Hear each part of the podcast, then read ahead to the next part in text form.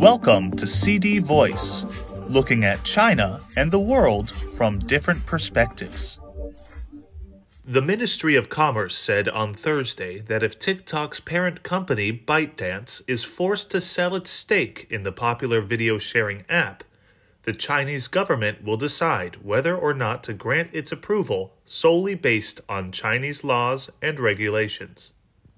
Ministry spokeswoman Shu Jueting said at a news conference that China is aware of media reports that the United States government is demanding ByteDance to sell its stake in TikTok or face a possible ban. Selling the stake or splitting TikTok from the Chinese parent company involves technology export and must follow Chinese laws and regulations to proceed for administrative approval. The Chinese government will make a decision in accordance with the law, she said. If the news reports turn out to be true, the U.S. decision would be based on TikTok's foreign ownership rather than its products and services, which will severely damage confidence of foreign investors in the U.S., including those from China, Shu said, adding that China strongly opposes the reported move. Citing so called national security concerns, the administration of U.S. President Joe Biden reportedly asked ByteDance to sell TikTok, which is an overseas version of Douyin in China, or face a nationwide ban in the U.S. Late last month, the White House required all U.S. federal agencies to remove TikTok from their phones and systems within 30 days while Canada announced it is banning TikTok from all government issued mobile devices. Meanwhile, Shu said the U.S. should remove additional tariffs on Chinese goods, relax controls on exports to China, and lift trade restrictions on Chinese companies as soon as possible to create favorable conditions for bilateral trade cooperation and reduce the U.S. trade deficit with China. She added that China has never deliberately pursued a trade surplus with the U.S.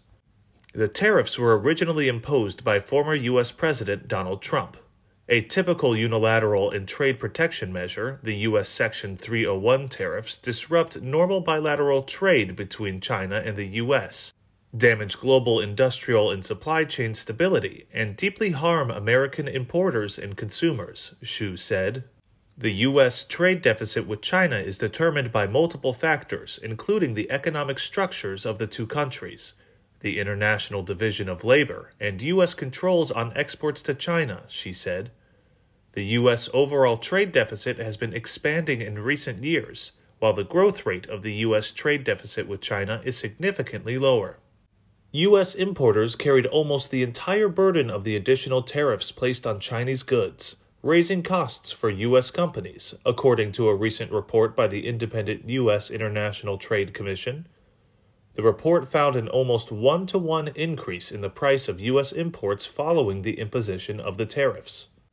Shu stressed that U.S. China economic and trade cooperation is mutually beneficial, as Chinese enterprises import a large number of agricultural products, automobiles, high tech products, energy, and petrochemicals from the U.S.